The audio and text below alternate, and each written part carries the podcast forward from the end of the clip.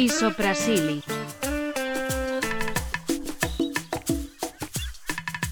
Всем привет!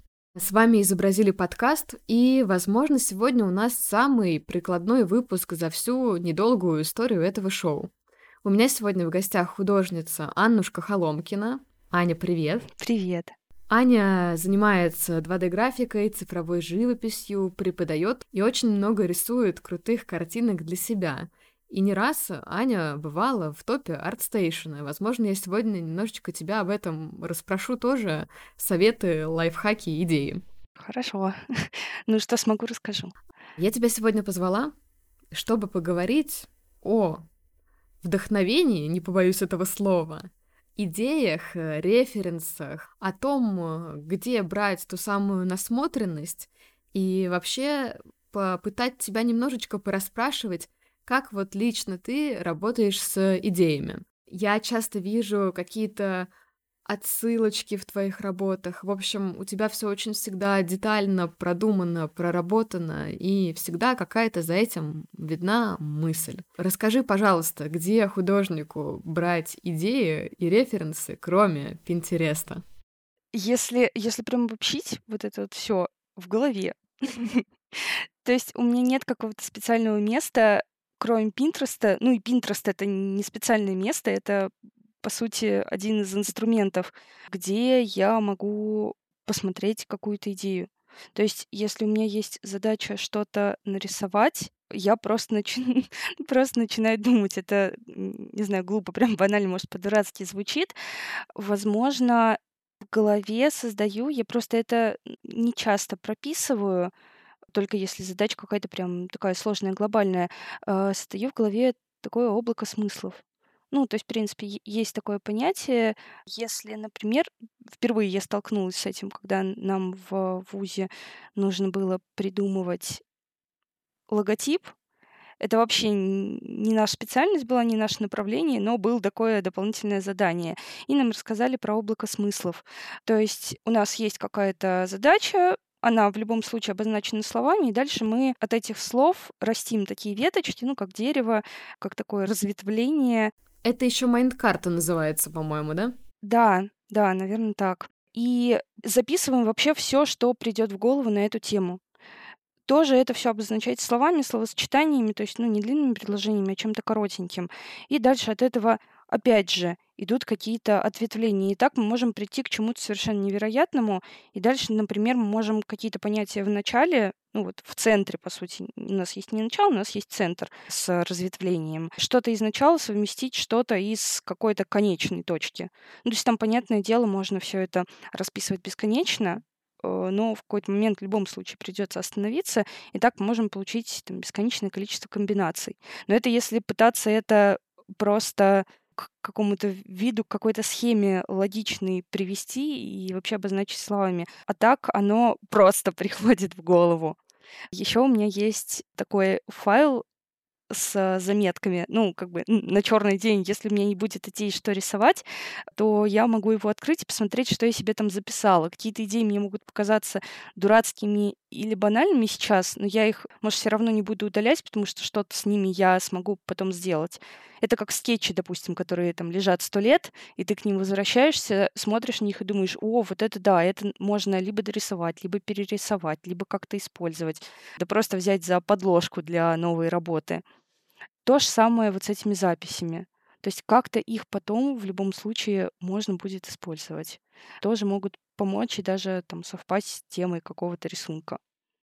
Очень классная мысль, что стоит работать с идеями так же, как с набросками. То есть ничего не выкидывать, все хранить, э, как ты сказала, на черный день. Мне очень понравилось такой черный день художника это когда закончились идеи. Но вот ты говоришь, что у тебя уже все есть в голове, а, что оно как бы само приходит, но ведь по сути, чтобы оно само там рождалось и приходило, нужно эту голову сначала наполнить э, всякими хорошими вещами. Вот э, я заметила, что ты очень много читаешь, ходишь в театр. Расскажи, пожалуйста, об этом. Может быть, у тебя есть какие-то книги, которые ты бы посоветовала вот прям всем художникам прочитать? Или спектакли, или игры? Давай об этом поговорим то, что нужно эту голову наполнить, это так, и нужно ее пополнять. В принципе, ну, вообще, что такое самое вдохновляющее, это мир вокруг. Поэтому, конечно, не всегда я следую этому своему совету, и мне, я считаю, следует обращаться к нему почаще, но надо гулять. Гулять, смотреть по сторонам. В центре города, в парке, в, не знаю, ну, до леса доехать сложно. Я бы, да, я бы хотела делать это намного чаще, чем мне удается. Ну, надеюсь, в теплое время года получится. У меня даже были такие работы, которые получались просто на основе того, что я увидела на улице. Например, встретила какой-то невероятный гриб под деревом. Ну, не просто гриб, а нечто огромное, налипшее прям вот на ствол. Поразилась вот этим вот масштабом и месту, где я его нашла, рядом с, с со шлюзами. Ну, там такой прям полулес, полусад какой-то непонятный у нас растет. Нарисовала. Он внезапно превратился в персонажа. Я дорисовала ему мошку, которая откусила от него кусочек. Получилась уже маленькая история. То есть это ну, что-то такое совсем микроскопическое, скетчевое. То есть я бы назвала это скетчем, таким наброском в плане не просто изображения по простоте и по скорости, а в плане идеи скетч, я думаю, может быть не только визуальный, но и идейный. Я, в принципе, считаю, что перед тем, как что-то нарисовать, максимально полезно обозначить это словами. Хотя бы как минимум продумать у себя в голове, как максимум прям вот расписать, вплоть до того, что может родиться какая-то история написанная. Э, неважно, как вы пишете, неважно, там, писали вы до этого или нет, это не обязательно кому-то показывать, но для себя какие-то текстовые заметки обязательно должны быть, потому что, ну, например, проще на вот эти вот записи потом посмотреть на следующий день свежим взглядом и отметить для себя какие-то кости, наоборот, удачные моменты. Э, то есть смотришь, ну, не перевариваешь вот эти вот мысли только в голове, не думаешь вот просто над темой без какой-то опоры, а смотришь на это как текст, написанный другим человеком, ну, там, вчерашним тобой, и как-то несколько абстрагируешься от той мысли, которая у тебя была изначально. И это, на мой взгляд, очень помогает прийти к какому-то более оптимальному варианту. То есть не зацикливаться на изначальной идее, или наоборот, обозначить изначальную идею и ее держаться? Помогает и не зацикливаться, и придерживаться основной идеи. Просто прийти к какому-то оптимальному варианту, который понравится. Просто держать и, ну, там, не ходить в трех соснах, потому что можно либо вернуться к началу, либо, э, либо двинуться дальше, либо что-то подчерпнуть. Плюс получается, когда все, все идеи представлены в каком-то виде в записи, особенно если проект масштабный, проще все это охватить взглядом. Потому что если это держится только в голове, и довольно разбросано, э, можно просто не ухватить какие-то классные идеи, которые появлялись изначально. То есть можно пропустить, забыть и так далее. Да и мозг просто перегружается. Да, да. Вообще, ты когда сейчас сказала про написать историю, и даже до этого, когда ты говорила о том, как можно обыденными, казалось бы, вещами вдохновляться, я вспомнила как раз-таки твой проект, с которым ты, по-моему, в первый раз залетела в топ артстейшена. Это же, по сути, история о... Я хотела сказать о тебе, но это не совсем так. Но там главный персонаж ты. История Аннушки и ее боевого голубя. Расскажи про этот проект, пожалуйста. Да, голубь всем нравится. голубь всем до сих пор нравится, мне тоже. Это было задание с курса Skills Up High по 2D, где нужно было разработать сначала концепт э, животного, ну, пэта, то есть э, питомца, то бишь питомца. Дальше разработать концепт персонажа и рабочего места персонажа. Поскольку у меня прямо под окном находятся голубятни во дворе, причем в этой голубятне я даже как-то раз побывала я решила, что я обязательно хочу делать голубя. Дальше я подумала, что, ну, что этот голубь может делать. То есть, понятно, голубь у нас ассоциируется с... С помойкой. С помойкой, со Святым Духом, с голубем мира Пикассо. То есть как раз вот если мы будем все это записывать, то мы придем к таким вот диким вариантам. Невероятно, может быть, несовместимым. Поэтому дальше можно подумать, а можем мы их совместить? Если можем, то как? Голубь-миротворец. Да, получился голубь с э, такой хилкой-подорожником. Ну, то есть на больное место можно приложить подорожник, и все заживет. Поэтому хилка, ну, она может быть подорожником и только подорожником, конечно же.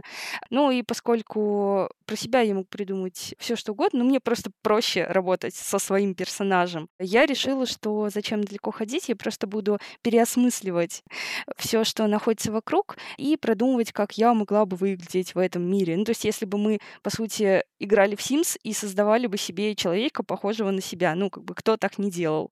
Здесь все то же самое. При этом я наложила на это тоже какую-то такую аутентичную древнерусскую тематику, совместила с чем-то боевым, получился такой персонаж Аннушки, у которой есть, ну, тоже, что у нас ассоциируется со, со сказками из оружия, посохов, вообще каких-то предметов. Это череп, например, на палке, который помогает освещать путь во тьме, и коса. Ну, там про косы я просто продумала концепт оружия, как бы удобнее его было держать. Это уже там немножко другая история. А Василий, он не просто да, черепа, кстати, звали Василий.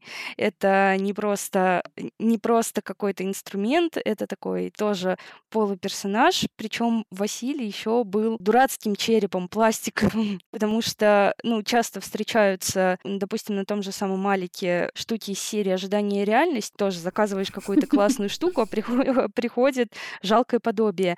И вот с Василием все то же самое. Это не обычный скелет. Это такая пластиковая дешевая модель с золотым зубом, который О, жил в кабинете биологии и всегда хотел стать настоящим мальчиком. О, Но Василий был пластиковым, да. Какая драматургия, боже. Персонаж получился, в общем, наполненным еще дополнительными деталями, типа кокошника.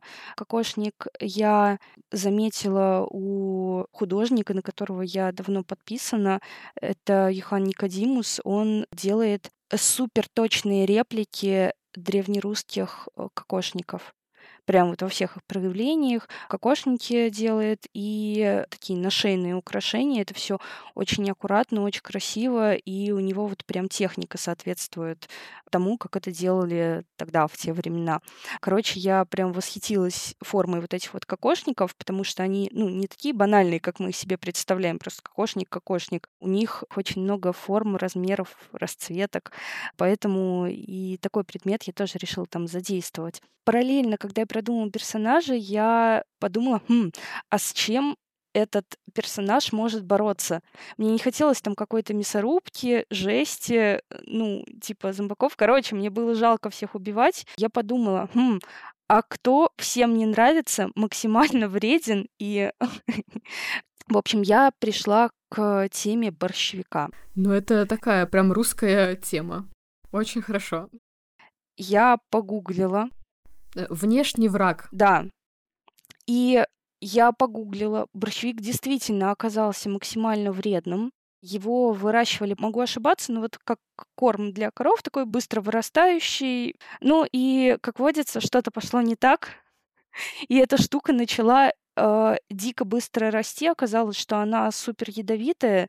То есть э, борщевик же, в принципе, и трогать нельзя. И, по-моему, там после ожогов борщевиком Да, да, это очень опасно. в общем, Мгм. на него лучше даже там чуть ли не смотреть. Поэтому борщевик подошел идеально, и у меня получился такой персонаж маленький, маленький отросток борщевика, который поместили в песочнице рядом с голубятней.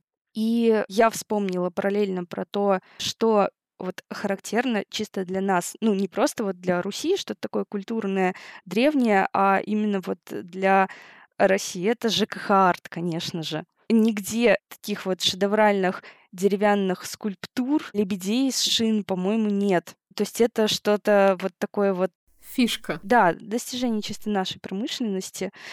Поэтому, разумеется, я включила туда ЖКХ-артную фигуру. У нее еще были такие прям необычные формы. Она очень напомнила мне формообразование персонажей в Дракуле Брэма Стокера.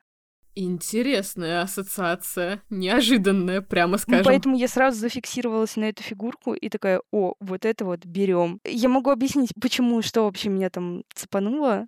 Что? Там очень классная художница по костюмам работала как раз вот над э, персонажами, над их внешним видом. Забыла, честно говоря, имя, японка, по-моему. Она делала еще костюмы для фильма «Клетка», по-моему, фильм 2000 года с Дженнифер Лопес. Честно, не смотрела я. Не знаю. Ой, он длится всего, по-моему, час с небольшим, но он дико емкий, и по костюмам это великолепно. Ну, как бы по визуалу он мне прям всем нравится. Он великолепен. И вот с Дракулой то же самое. И там, по-моему, все вампирские персонажи, у них такое подобие ушей на голове, ну вот как уши у мыши. Ну, как мы Бэтмена представляем, вот у Бэтмена два таких задранных треугольных уха. Ага. Вот если эти треугольные уши преобразовать во что-то там огромное вытянутое, ну, в любом случае останутся две такие шишки на голове, ну, все представляют себе вот этого Дракулу с этой прической, такой с разделенными вот этими вот космами на голове, ну, такими уложенными.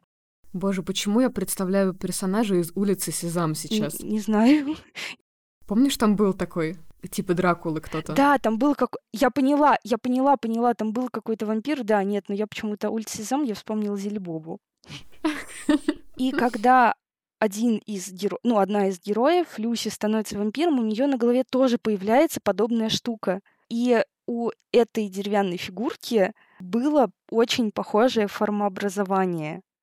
Поэтому я подумала, что это уже прям готовый персонаж. Он очень похож на персонажа из этого фильма. Решила, что надо его использовать. То есть просто у меня были разные варианты ЖКХ-арта, и мне нужно было выбирать, поэтому выбор остановился на этом. Ну и, разумеется, а, голубятня была наполнена голубями в некотором количестве, то есть там должен, ну, по идее, там присутствовал вот этот вот голубь мой вьюнок, два мелких голубя и один огромный голубь, э, который занимал всю голубятину. Он, конечно же, мог немножечко потесниться.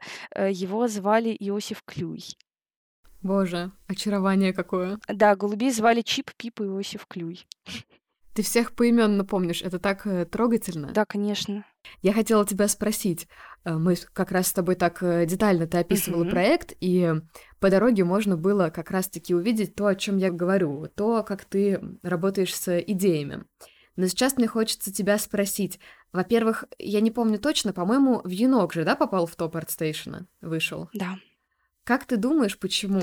Ну, это, я не знаю, там в каких-то разделах может оно висеть в топе, я не проверяла, там это не совсем топ называется, это тренды. Точно. То есть это основная страница арт-станции, и туда попадают э, какие-то работы. Точно, точно, тренды. Честно, угу. я не выведу какой-то определенной схемы, наверное, типа схемы успеха. Ее нет, потому что что-то может залетать, что-то не залетать. Я могу просто, ну, по сути, описать, что я видела на этой странице и как я презентовала свою работу. А, ну, во-первых, там все, конечно, аккуратненько и качественное. Ну, то есть это не картинки, нарисованные левой рук- э, рукой, если ты праворукий, конечно, на клетчатой бумажке, там, шариковой ручкой по-быстрому и логика презентования, э, презент... О, боже, презентации. Э, просто честно показать, что я делала вот это, вот это, вот это, получился вот такой результат. Плюс, конечно, чаще э, заметила, там появляются проекты, в которых есть, ну, хотя бы по две фотографии или, ну, просто по два файла, то есть, например, картинка и видео. Ну, в принципе, сама арт-станция советует делать именно так, потому что дольше. Ну, разумеется, людям интереснее посмотреть не просто на отдельную картинку, а хотя бы на то, как она создавалась. Ну, буквально там пара шагов. Допустим, если это что-то более простое, это может быть эскиз, цвет, свет, если там было послойное, ну, был использован метод послойного создания изображений. Если это все живописно создавалось в одном слое, то или видео таймлапс, или поэтапка. Ну и на обложку, наверное, тоже стоит обращать внимание. То есть если это какой-то прям вот здоровый крупный проект, то лучше всего взять из него какой-то ну, более выгодный, более контрастный, может быть, по цвету, по тону кусочек и поместить на обложку именно его. В любом случае, если это как раз вот, э, скажем, концепт среды, будет понятно из вот этого маленького тамбнейла, что что это кусочек, и людям захочется посмотреть поподробнее, что там находится. То есть, ну, если там будет куча мелочевки, то вот в этом квадратике, который становится довольно маленьким среди, ну, в окружении вот всего прочего, э, всех прочих проектов вокруг, потому что там все идет такой сплошной лентой, ну, как везде на многих сайтах, оно просто затеряется. Плюс на телефоне этот квадратик еще больше уменьшается. Поэтому я думаю, за обложкой тоже стоит следить. А так просто честно показывать, что сделал. Вот и все. Хорошо, давай вернемся чуть-чуть, откатимся назад. Ты давала советы, где черпать, значит, вдохновение. Опять скажу, что не побоюсь этого слова. Мы говорили о том, что полезно вообще выходить из дома. Но давай вернемся к вот этой вот э, культурной теме, потому что ты в этом очень хороша какие-то рекомендации по книгам, музеям, театрам, вот э, и даже это же, ну, речь не только про театр. Человек может сказать, художник, да не люблю я ваш театр. Но ты ведь еще и в поп-культуре шаришь, играешь в игры, смотришь клипы, ходишь на квесты. Вот давай что-нибудь такое, что точно расширит кругозор. Расскажем об этом нашим слушателям. Ну, у меня есть самый любимый театр в Москве.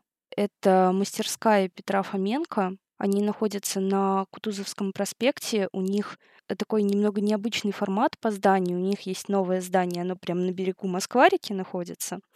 И через дорогу обычный жилой дом, и в подвале вот этого жилого дома у них старая сцена. Новая сцена, она та, которая как раз в этом небольшом здании через дорогу, ну, то есть оно не многоэтажное, оно, по-моему, два-три этажа, ну, довольно крупных. Оно прям вот как такой механизм оборудовано специально для этого театра. То есть у них есть сцена, которая открывается в фойе, такие вот необычные штуки. Короче, там все супер продумано, супер здорово. Даже есть вот какое-то место для выставочного зала, где они иногда проводят выставки фотографий, эскизов каких-то вот работ, тоже связанных с театром. Мне кажется, что я не была в этом здании. Мне кажется, я только на набережной была. Слушай, а как ты выбираешь спектакль? Ну, во-первых, я начала, э, когда начала туда ходить, смотрела, ну, какую-то классику типа Шекспира, и это, может, очень пафосно звучит, типа так по-богемному. Мне очень нравится Шекспир. Ты много прочла, по-моему, да? Ну, я не то, что много прочла, э, я точно помню, я читала «Короля Лира», продралась в оригинале, там староанглийский еще. Подожди, а ты в оригинале, что ли, читаешь? Если есть возможность прочитать в оригинале, ну, на английском, если на английском, конечно, то стараюсь э, на английском читать. Ну, вообще с ума сойти. Точно богемный выпуск получается. Чем тебе нравится Шекспир? Тоже, наверное, такой банальный ответ. Мне кажется, он всегда актуален. Давай так, если человек вообще ничего никогда не смотрел, не читал, что бы, с чего бы ты посоветовал начать? Первое, на что я туда пошла, это сон в летнюю ночь. Yeah. Это, это очень красиво. Я не читала сон в летнюю ночь. Я разумеется, перед спектаклем просмотрела, ну, желательно, конечно, просмотреть хотя бы какое-то адекватное краткое содержание, представлять себе, о чем идет речь. Но, в принципе, я перед какими-то спектаклями знала только вот в общих словах, там с мамой обсуждали, от мамы знала сюжет, э, может быть, она книгу читала, или, в принципе, ну, это какое-то тоже такое довольно известное произведение, но ты детали не знаешь.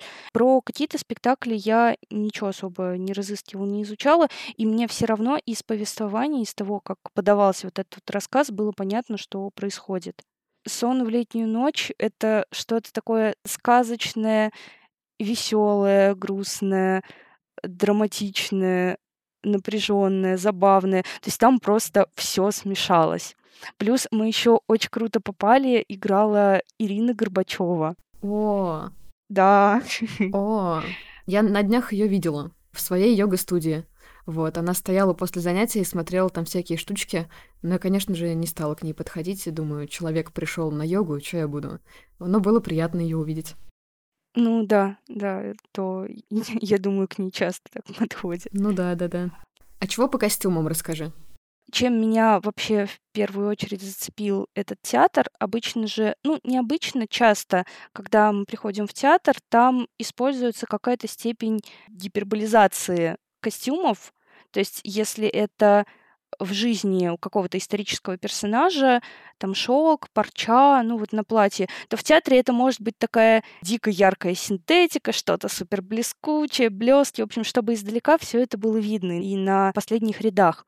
Здесь все как будто такое немножко припыленное, потрепанное. То есть ты действительно веришь, что это давние-давние времена, это какие-то старые ткани, какие-то не искусственные натуральные красители, потому что тогда просто не было таких супер насыщенных цветов. То есть ты во все вот это вот веришь, э, в свет, цвет, звук, там в какой-то степени иногда запах, оно не супер яркое и оно все не наигранное. Причем у них это переходит вот из спектакля в спектакль. Я ходила, вот вплоть до того, что я ходила у них на детскую постановку «Алиса в зазеркалье», и там тоже все было такое э, немножко припыленное, приглушенное. То есть, разумеется, там есть насыщенные цвета, но оно все очень как-то сделано не искусственно. Честно, мне захотелось уже на этот спектакль. Я, я очень-очень советую. И вот, ну, так же, как я про арт-станцию говорила, мне, наверное, это близко, оно все очень честно. То есть даже вот такая постановка для детей, детям не пытаются показать вот эту вот красивую, ну, слишком яркую картинку, то есть им не пытаются сделать искусственно, потому что они маленькие и не понимают. Они на самом деле очень многое понимают, может быть, даже в какой-то степени больше, чем взрослые иногда. И им на самом деле не нужны супер яркие цвета, они хорошо разбираются в оттенках. То есть как-то мы их, э, мне кажется, ну как взрослые, часто в, в степени понимания окружающего мира немножко принижаем. А там с детьми разговаривают как с равными. И, в принципе, в каждом спектакле тоже с, со зрителями разговаривают как с равными и достойными людьми, которые способны понять Плюс еще там актеры как-то играют, ну, вот эта вот классика Станиславского, верю.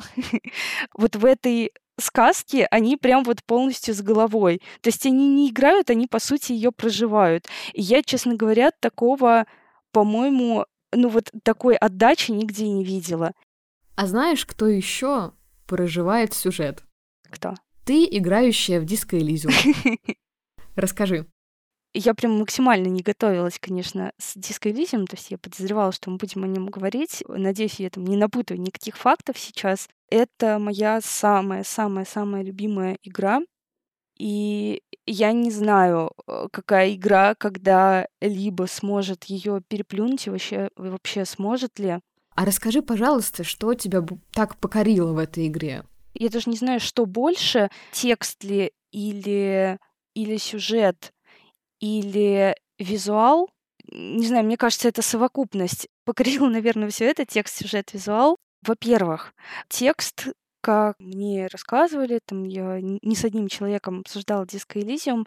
Автор Диско Элизиума — это эстонский писатель, в прошлом, по-моему, музыкант. У него вроде там была какая-то небольшая группа. Роберт Курвец, он написал в свое время детективную книгу «Божественные и страшные ароматы», она, по-моему, называется. Она не была прям вот сюжетом к диско но это был созданный им альтернативный мир, альтернативная реальность на просторах, ну, похожих на постсоветское пространство. То есть, типа, ну, вот той же истории. То есть он тоже писал, по сути, про то, что находится вокруг него, и переосмысливал это в нечто отличающееся, типа мотокарет, э, каких-то, ну, более невероятных поездов. Это не стимпанк, это просто что-то там совершенно другое. Книга, к сожалению, ну, она была хорошо воспринята критиками, но она, к сожалению, не залетела. У меня есть подозрение, что в какой-то степени это из-за того, что ее очень сложно было перевести, потому что там есть специфические словесные обороты. Я это сужу по русскому варианту диска Элизиума которые, возможно, с эстонского очень сложно переводимы, тем более это, ну, не самый популярный, наверное, язык для изучения, в отличие от того же английского. Поэтому просто не факт, что было кому ее переводить на разные языки. И у Роберта, в общем, там началась супердепрессия после этого. И ему, по-моему, друг предложил все это запустить в игру. Они сделали, ну вот у них студия называется Заум.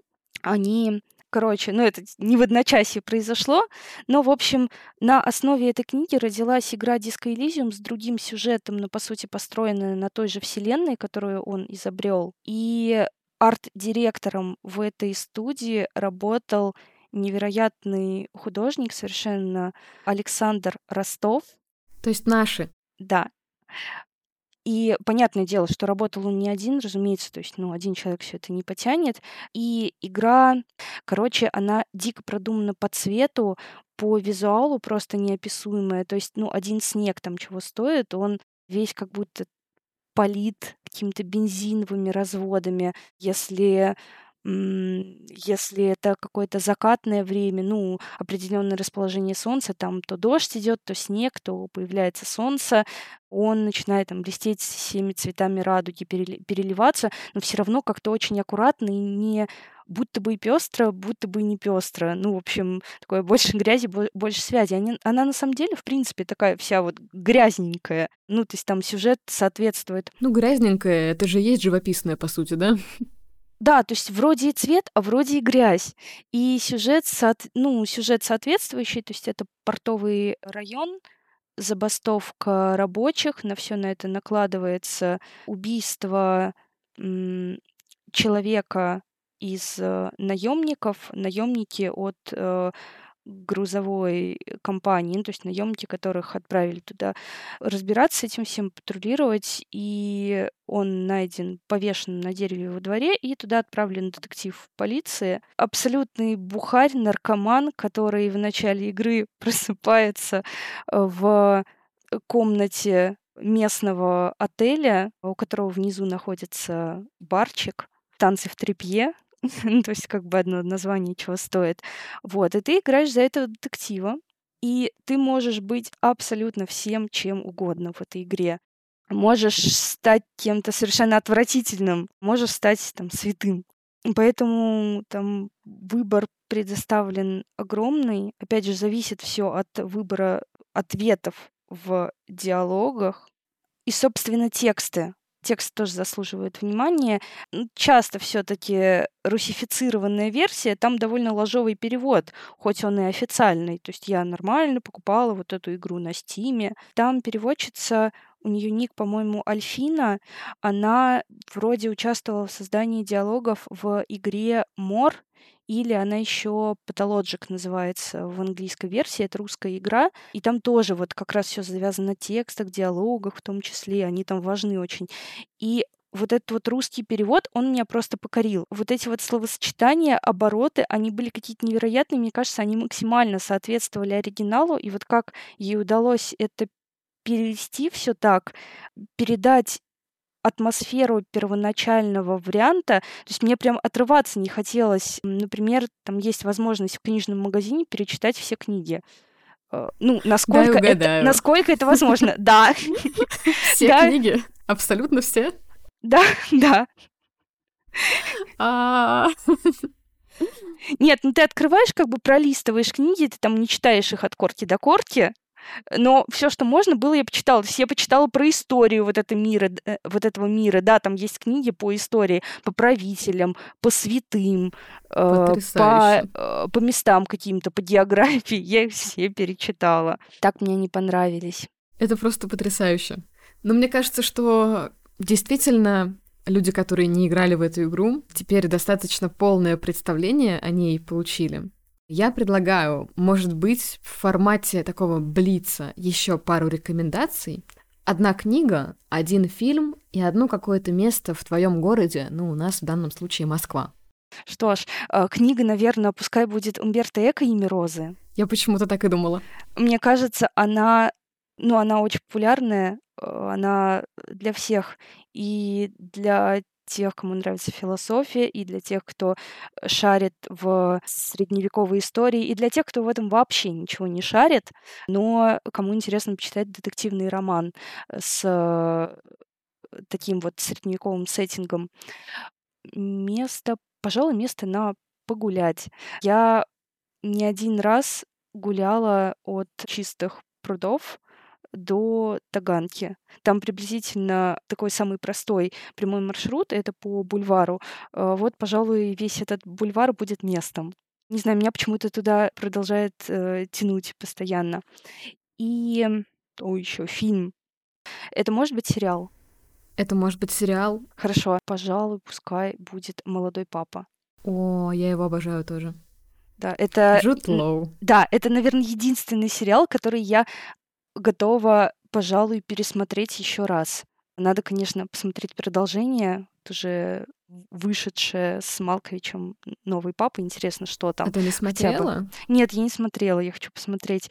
И, кстати, если собираетесь смотреть молодого папу, и если вы знаете, как выглядел Эль Грека, боже, там есть актер, это просто копия Эль Грека. Потому что сначала я подумала, что он очень похож на людей с его картин, а потом я вспомнила, что он же, ну, в общем, есть места, где он именно изображал свой автопортрет, и это вау, это просто реинкарнация. Предлагаю переходить к рубрике.